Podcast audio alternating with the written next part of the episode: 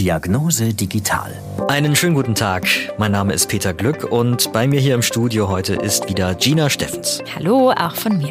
Es ist ja so, dass die Digitalisierung alles verändert und ganz speziell bei den Themen Gesundheit und Medizin, Stichwort eHealth, die elektronische Medizin. Peter und ich, wir sind Journalisten und wollen über eHealth mehr erfahren. Deshalb schaue ich mir Innovationen an, frage nach, probiere aus und bespreche sie mit Peter hier bei Diagnose Digital.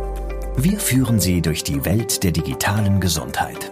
Ein Podcast von gesundheithören.de und der Apothekenumschau. Also, Peter, diesmal machen wir einen Ausflug Mhm. und zwar in eine U-Bahn. Dazu habe ich dir etwas mitgebracht. Ich gebe es dir mal rüber. Das ist eine Virtual Reality Brille. Ja, habe ich schon mal gesehen. Einmal auch schon auf einer Messe aufgehabt, so ein Ding. Aha, denn um Virt äh, Virtual Reality, um virtuelle Realität wird es in dieser Folge von unserem Podcast gehen. Wie lässt sich virtuelle Realität, VR, schon in der Medizin einsetzen? Also vielleicht nochmal kurz zur Erklärung. Also mit virtueller Realität, da meinen wir die Simulation einer Wirklichkeit, die man halt ähm, sieht, wenn man diese große Brille aufsetzt. Und ähm, kurz auch zur Unterscheidung, das ist nicht dieses Augmented Reality, was jetzt gerade ja auch ähm, immer mehr besprochen wird, da wo man die echte Umgebung vermischt mit äh, einer Computersimulation. So Pokémon Go war zum Beispiel so ein Spiel, in dem das eingesetzt wurde. Das kennen vielleicht einige. Da sieht man dann im Handybildschirm über die Kamera die echte Umgebung. Und in diese echte Umgebung werden dann aber halt in dem Fall diese Pokémon-Figuren eingeblendet, die man dann fangen muss. Also unser Thema ist jetzt Virtual Reality, VR kurz, also die komplette Darstellung einer künstlichen Umgebung. Und ich setze jetzt mal diese Brille hier auf. Gucken, Ich habe dir da auch schon ein Smartphone reingeklemmt. Du wirst es gleich sehen. Das ist dein Bildschirm. Und da wirst du gleich ähm, dich in die U-Bahn begeben. Okay, warte. Ja, dann schnalle ich mir hier diesen klobigen Kasten mal vor die Augen. So. Da sind so, ja, da sind ja so, so elastische Bänder dran, die ich mir jetzt über den Kopf ziehe und fest zurre, dann ist das Gerät wirklich stabil am Kopf, so vor meinen Augen. Herzlich willkommen in der virtuellen Realität. Schauen Sie als erstes einmal, dass Ihre VR-Brille gut sitzt und die Lautstärke auf Ihren Kopfhörern für Sie angenehm ist. Aha. Ah ja, jetzt, jetzt bin ich plötzlich Heute in der U-Bahn. Sie mit einer U-Bahn. Sie wollen zum anderen Ende der Stadt fahren und müssen dafür eine weite Strecke zurücklegen. Oh, ganz schön voll hier. Sie wissen nicht, wie lange Sie dafür mit der U-Bahn unterwegs sein werden. Ist ja lustig. Fast alle Sitzplätze sind belegt. Es ist wirklich wie, äh, als wäre ich in, in der Situation, wie im Film, mittendrin. So. Aha, junger Mann. Du Da. kannst dich auch mal, ähm, wenn du dich jetzt nach links und rechts drehst, hast du so einen richtigen. Was siehst du da so? Ja, ich richtig den Rundumblick. Also vor mir sitzt gerade ein junger Mann mit einer mit langen Haaren, schwarzen Lederjacke. Der holt gerade sein Handy raus. Der steht vor mir. Jetzt drehe ich mich aber so weg. Ah, oh, eine sympathische junge blonde Dame, die Peter dreht sich hier gerade äh, durch den Raum, ignoriert, aber durchs jetzt Studio. Sich den Schal noch umlegt. Aha. Fast alle haben natürlich ihr Handy in der Hand, wie das auch so ist. Und wir fahren gerade durch den U-Bahn-Tunnel. Das ist, und das ist, ich sehe das, ich erkenne das wieder, dass es die Hamburger U-Bahn ist. Mit der bin ich auch schon öfter gefahren. Das sieht man an der besonderen Form. Und jetzt sind wir auch in einen U-Bahnhof eingefahren. Das ist Horner Rennbahn, ja, Hamburg-Horn. Ist für dich eine normale Fahrt, oder? Ja, ich, ich fahre ja gern U-Bahn, muss ich sagen. Ich komme ja, ich komme ja eigentlich aus einem, bin in der Provinz aufgewachsen und so U-Bahn fand ich, fand ich und finde ich bis heute ist halt so das Zeichen für mich von Großstadt und ich bin gerne in der Großstadt. Aha. Also es gibt viele Menschen, die fahren nicht so gerne U-Bahn wie du. Und dieses Szenario, das du gerade siehst, das löst bei vielen Menschen Angst oder Panik aus. Und diese VR-Brille simuliert diese Situation und gehört zu einer Psychotherapie gegen Angststörungen, die wir uns heute ein bisschen genauer anschauen wollen. Okay, warte mal, ich nehme die jetzt mal wieder ab, damit ich dich wieder sehe. So eine U-Bahn-Fahrt ist also für manche Menschen bedrohlich. Aber wieso eigentlich? Also die Fahrt macht Betroffenen wirklich Angst, weil sie das Gefühl haben, hier verliere ich einfach schnell die Kontrolle und ich bin der Kontrolle anderer ausgesetzt in dieser Situation. Ich kann zum Beispiel nicht kontrollieren, wie schnell ich aus dieser Tür rauskomme oder ob die U-Bahn vielleicht in einen Tunnel fährt, wie bei dir eben, mhm. und stehen bleibt und ich eingesperrt bin. Das steigert sich so sehr, dass Betroffene befürchten, in dieser Situation auch körperliche Folgen zu erleiden, also sowas wie ein Herzinfarkt oder dass sie auf eine andere Art dort sterben könnten. Okay. Diese Erkrankung nennt man eine Agoraphobie. Das ist die starke Angst, an bestimmten Orten des alltäglichen Lebens zu sein. Kann auch der Supermarkt sein, der Aufzug oder eben wie jetzt bei dir die U-Bahn. Okay, von solchen Ängsten habe ich natürlich gehört. Eine Freundin von mir zum Beispiel hat Flugangst. Das ist äh, praktisch das Ähnliche. Auch da, das habe ich da eben auch gelernt durch sie, dieser, dieser Kontrollverlust. Und äh, die hat sich da auch mal Hilfe gesucht. Da ist klassischerweise eine Therapieform, die da zum Einsatz kommt, das, was kognitive Verhaltenstherapie ähm, heißt. Genau, und in Kombination mit einer Expositionstherapie. Das heißt, der Patient oder die Patientin setzt sich auch gezielt mit dieser Situation auseinander, eben echt oder in einer simulierten Situation. Genau, bei meiner Freundin zum Beispiel war das so, die ist tatsächlich dann äh, mit einer Gruppe geflogen, also um diese Flugreise zu bewältigen. Die haben äh, sich ein paar Tage darauf vorbereitet und dann wurde ein echter Flug absolviert. Das ist natürlich sehr aufwendig, das war, glaube ich, auch ziemlich teuer. Genau, das ist quasi das echte, reale ähm, Expositionstraining, was du erklärst. Mhm. Gut, und hier wird genau das mit verhältnismäßig einfachen Mitteln dann simuliert. Genau. Also solche Angst- und Panikstörungen, da gehört ja einiges dazu. Das ist grundsätzlich ein weit verbreitetes Phänomen, eine weit verbreitete Erkrankung. In Deutschland, da gibt's auch Zahlen, das ist ein echtes Problem. Etwa 10 Millionen Menschen in Deutschland leiden an verschiedenen Ausprägungen von ja. Angststörungen. Das geht so unter anderem aus einer Studie hervor, die der Psychologieprofessor Frank Jacobi von der Psychologischen Hochschule Berlin veröffentlicht hat, gemeinsam mit anderen Wissenschaftlern. 2014 war das.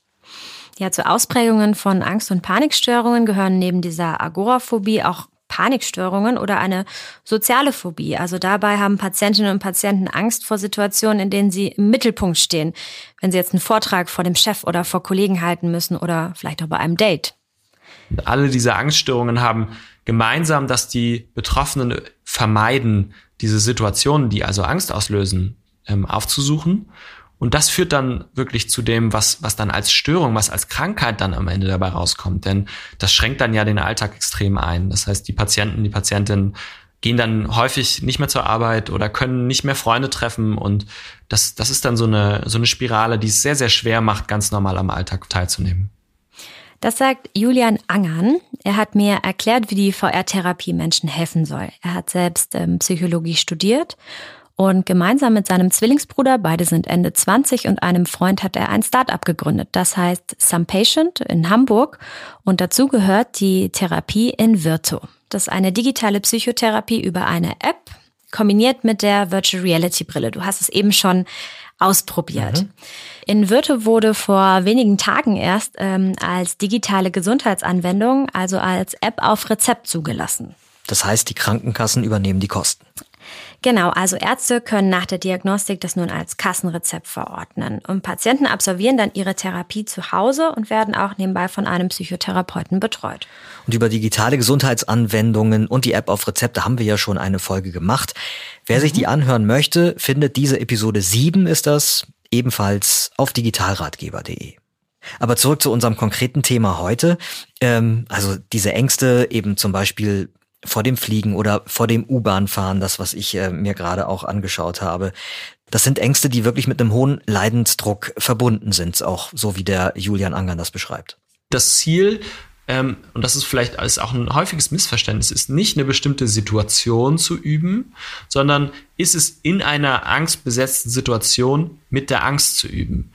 Was ganz wichtig ist bei den Angststörungen, der Effekt generalisiert. Wenn ich also in einer bestimmten Situation mit der Angst etwas besser umgehen kann, dann werde ich das mit großer Wahrscheinlichkeit auch in einer anderen Situation, die mit Angst besetzt ist. Und das ist so ein bisschen auch das, äh, das Prinzip. Das heißt, man übt und diese Effekte überträgt man dann eben auf den Alltag. Also das Prinzip ist, man übt. Und wie du ähm, es eben gemacht hast oder auch von dem Flugangstexperiment ähm, erzählt hast, mhm. übt man diese Situation nur mit der Virtual Reality Brille. Also muss sich nicht selbst dorthin begeben in echt, auch nicht mit einem Therapeuten zusammen, was sehr aufwendig ist, sondern geht selbstständig zu Hause in einem sicheren Umfeld über die Brille in die Angstsituation. Und man kann auch jederzeit abbrechen, zum Beispiel. Genau, Einfacher, als genau, wenn man jetzt absolut. wirklich in der U-Bahn wäre. Du kannst dir die Brille vom Kopf reißen, ja. wenn du Angst bekommst. Ich habe mir die Invirtu-Therapie gemeinsam mit Julian angeschaut und Invirtu ähm, funktioniert nicht so, dass ich mir einfach die Brille aufsetze und da bin ich in meiner Angst, ähm, sondern ist in einen ausgiebigen Therapieplan eingebettet, den ich auch auf meinem Smartphone sehe. Das ist quasi der Teil der kognitiven Verhaltenstherapie. Dass das Ganze funktioniert, dafür gibt es sicher eine wissenschaftliche Basis. Ja, und zwar gibt es eine Leitlinie zur Behandlung von Angststörungen. Das ist eine Art Behandlungsstandard, den Fachgesellschaften, Patientenvertreter, Selbsthilfeorganisationen erarbeitet haben. Zur Behandlung der Angststörung, wir haben es jetzt schon gehört, nutzt man die kognitive Verhaltenstherapie mit dem Expositionstraining. In Virtu ist die digitale Umsetzung dieser Therapie. Ähm, Menschen sollen mit dieser Therapie eigentlich ein Werkzeug an die Hand bekommen, mit der Angst umzugehen. Also man will damit durch die Therapie vorher Menschen auch zu Experten ihrer Erkrankung machen. Also sie lernen auch, woher kommt meine Angst? Ist das gefährlich? Wie kann ich mit meinen Emotionen überhaupt umgehen? Wie kann ich das vermeiden, dass meine Angstsymptome immer wieder auftauchen? Ähm, und im nächsten Schritt dann mit diesem Werkzeug, das man erlernt hat, in die virtuelle Realität zu gehen. Ja, und so eine Exposition, so eine Verhaltenstherapie, das gibt es eigentlich schon lange. Und auch auszuprobieren, diese Experimente in der virtuellen Realität zu machen, versucht man auch schon seit fast 20 Jahren. In den letzten Jahren hat sich die Technik aber dann auch schnell weiterentwickelt. Okay, dann gucken wir uns jetzt nochmal genau das an, was Invirtu da anbietet. Mhm. Also wir bereiten uns mit verschiedenen Einheiten vor. Ich habe das mit äh, Julian Angern mal durchgeschaut.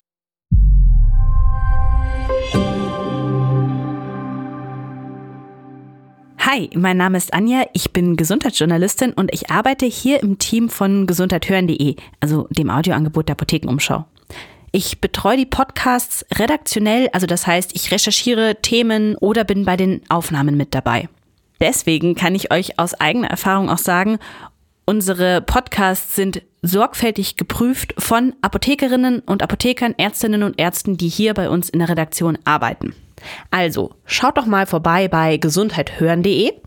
Und wenn ihr unsere Podcasts so cool findet, dass ihr uns unterstützen wollt, dann geht das natürlich, indem ihr uns abonniert oder auch an Freunde und Freundinnen weiterempfehlt. Und jetzt viel Spaß beim Weiterhören.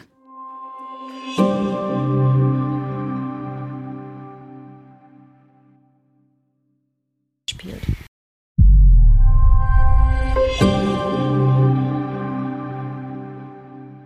Hi, mein Name ist Anja, ich bin Gesundheitsjournalistin und ich arbeite hier im Team von gesundheithören.de, also dem Audioangebot der Apothekenumschau.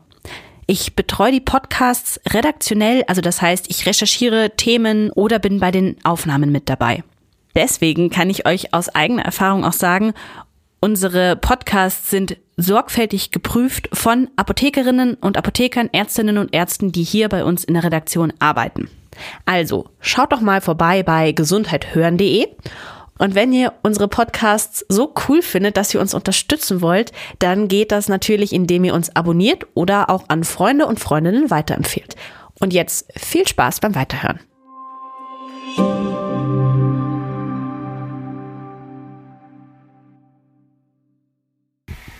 Okay, jetzt werde ich gefragt, ich soll meine Befürchtungen notieren. Was ist das Schlimmste, was passieren könnte? Was macht dir Angst in der Situation?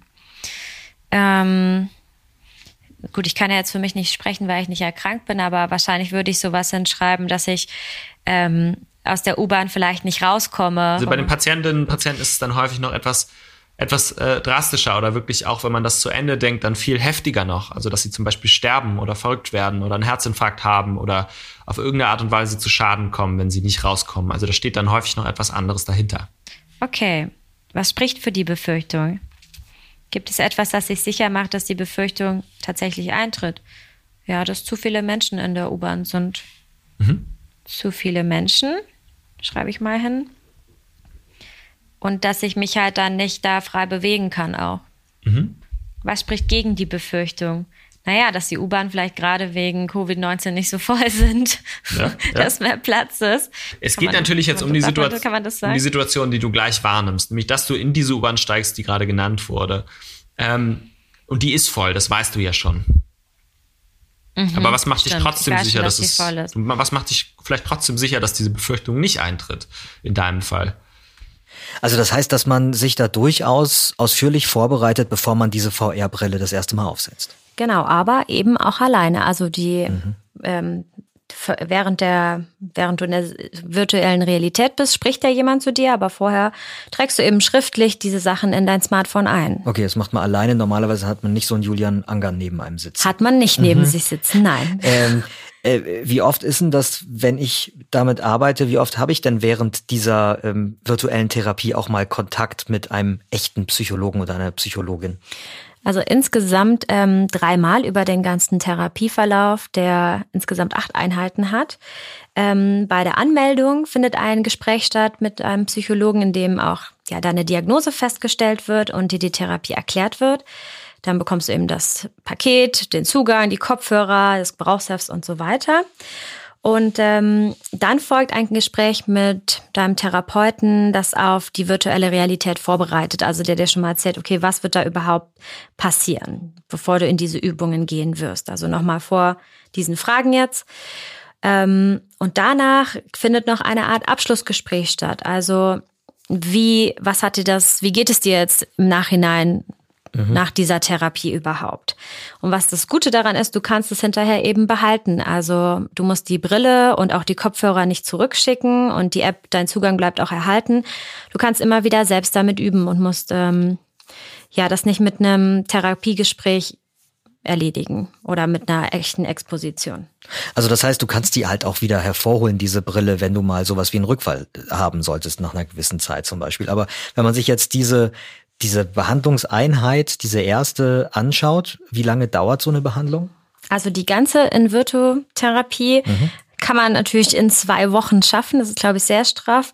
Aber angelegt ist sie auf zwölf Wochen. So drei ja, ich meine, das eine ist natürlich, wie schnell kann ich das Programm runterspulen, sage ich genau, jetzt mal, genau, aber das genau. muss ja genau. auch seine Wirkung entfalten. Dir, richtig, und du sollst ja auch dabei eigentlich Zeit lassen.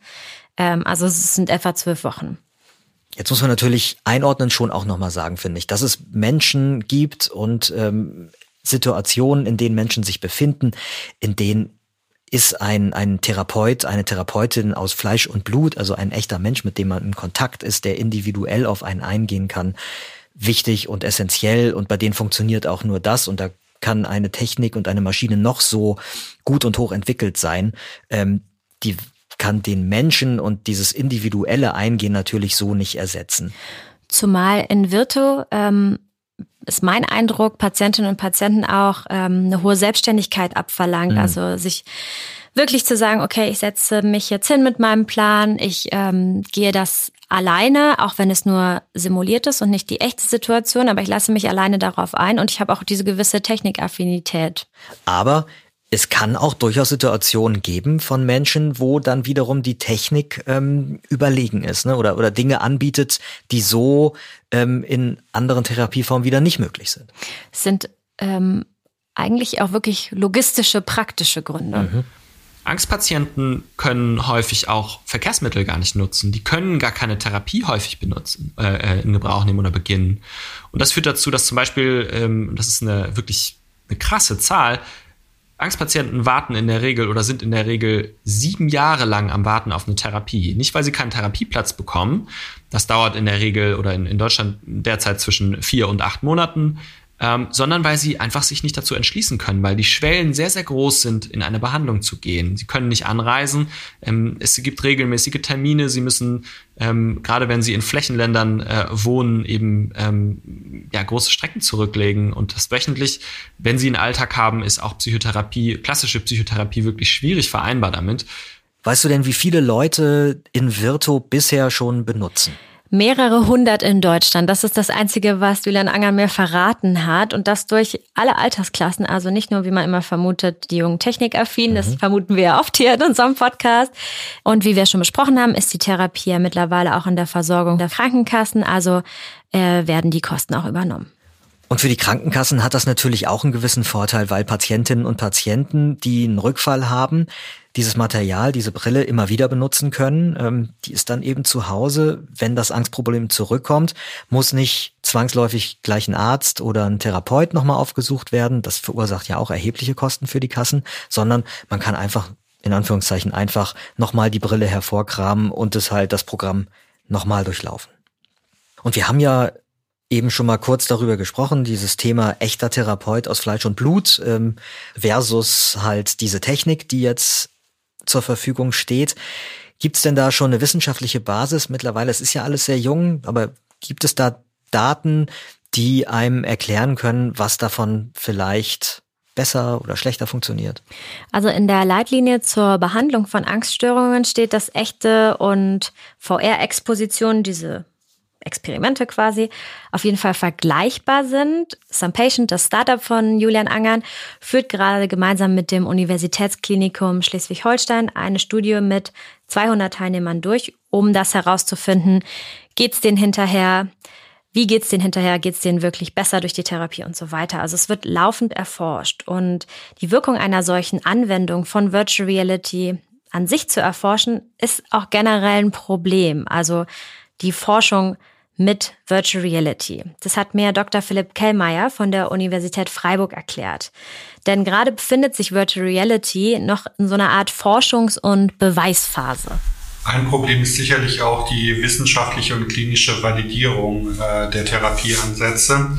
Bei Störungen wie Depression äh, oder Angststörungen wäre es wichtig, äh, die VR-Ansätze im Vergleich mit etablierten Therapien äh, wissenschaftlich zu untersuchen. Hierfür bräuchte man aber große Probandinnenstudien. Im Moment findet man in der Literatur aber hauptsächlich kleinere Studien mit 10, 15, 20 Probanden. Das reicht im Moment noch nicht aus, um die Systeme sinnvoll mit etablierten Therapien zu vergleichen. Das heißt, hier ist mehr Forschungsarbeit erforderlich. Ich finde ja die spannende Frage ist, inwieweit sich diese virtuelle Realität in der Medizin etablieren kann, durchsetzen wird. Ähm, es passiert auf jeden Fall sehr viel. Es werden ja auch andere Anwendungsfelder ausprobiert derzeit neben diesem Bereich der Angsttherapie, mit dem wir uns jetzt gerade intensiv beschäftigt haben. Zum Beispiel ähm, Thema Schmerzbehandlung beim Verbandswechsel am Uniklinikum Heidelberg wird da was ausprobiert. Verbandswechsel gerade wenn der Verband vielleicht an der Wunde klebt oder so, ist oft schmerzhaft. Und ähm, da bekommen Leute auch so eine VR-Brille aufgesetzt und kriegen dann eine ruhige, beruhigende Umgebung simuliert. Rauschendes Meer zum Beispiel oder ein ruhiger Wald oder sowas. Und das wirkt wohl tatsächlich schmerzlindernd und entspannt auf die Patienten. Ne? An der Uni Würzburg wird zum Beispiel virtuelle Realität auch zur Behandlung von Adipositas, also von krankhaftem Übergewicht eingesetzt. Betroffene sehen dann über eine VR-Brille einen Avatar, also eine ja, Computerfigur, animierte Figur von sich selbst und so soll ihre eigene Körperwahrnehmung verbessert und verändert werden. Und dann gibt's auch noch Projekte, die VR einsetzen, um Demenz zu behandeln zum mhm, Beispiel. Mhm. Da ähm, kann man Erinnerungen wieder wecken. Das ist aber ethisch auch umstritten, weil man alten Menschen da eine Realität vorgaukelt und ähm, wenn die Demenz schon fortgeschritten ist, mhm. dann können diese Menschen die echte und die Scheinrealität dann teilweise auch nicht mehr unterscheiden, vermutet man. Und das ist schon fragwürdig, inwieweit man denen dann so eine, eine Realität vorgaukeln darf eigentlich. Ne? Mhm. Philipp Kellmeier, den wir eben gehört haben, der beschäftigt sich auch mit virtueller Realität. Ähm, er ist Neurologe und setzt sich damit auseinander, wie man zum Beispiel in der Rehabilitation nach einem Schlaganfall Virtual Reality einsetzen könnte. Und er hat mir erklärt, dass es auch noch ganz naheliegende praktische Probleme mit der Virtual Reality gibt, nämlich es gibt einfach einen Anteil von Menschen, die seekrank äh, werden, wenn sie VR-Systeme benutzen. Das nennt man auch Cyber Sickness. Ihnen wird schwindlig, übel oder es treten vegetative Störungen auf, sodass die Nutzung der Systeme oft ähm, gar nicht fortgesetzt werden kann. Je nach Altersgruppe ist die Neigung, eine Cybersick-Krankheit zu entwickeln, auch höher. Äh, deshalb muss man auf der technischen Seite auch noch nachbessern. Ich muss sagen, ich gehöre ja auch zu der Gruppe der also ich fühle mich jetzt nicht direkt seekrank, aber mir wird da auch so ein bisschen schummrig und ein bisschen schwindelig. Ist jetzt nicht so ein angenehmes Gefühl, als ich diese Brille aufgesetzt habe und das ausprobiert habe. Noch ein praktisches Problem ähm, in der Entwicklung von Virtual Reality ist ähm, die technische Expertise. Also Virtual Reality ist ein Zusammenspiel natürlich aus medizinischer Expertise, aber auch Programmieren. Und man braucht dafür Fachleute, die auch eine Simulation erstellen können, also immersives Design können. Und da konkurriert die Medizin auch sehr stark mit der Gaming-Industrie um Personal. Ja, genau, diese virtuelle Realität, die kommt ja eigentlich aus der Welt der Computerspiele, ne?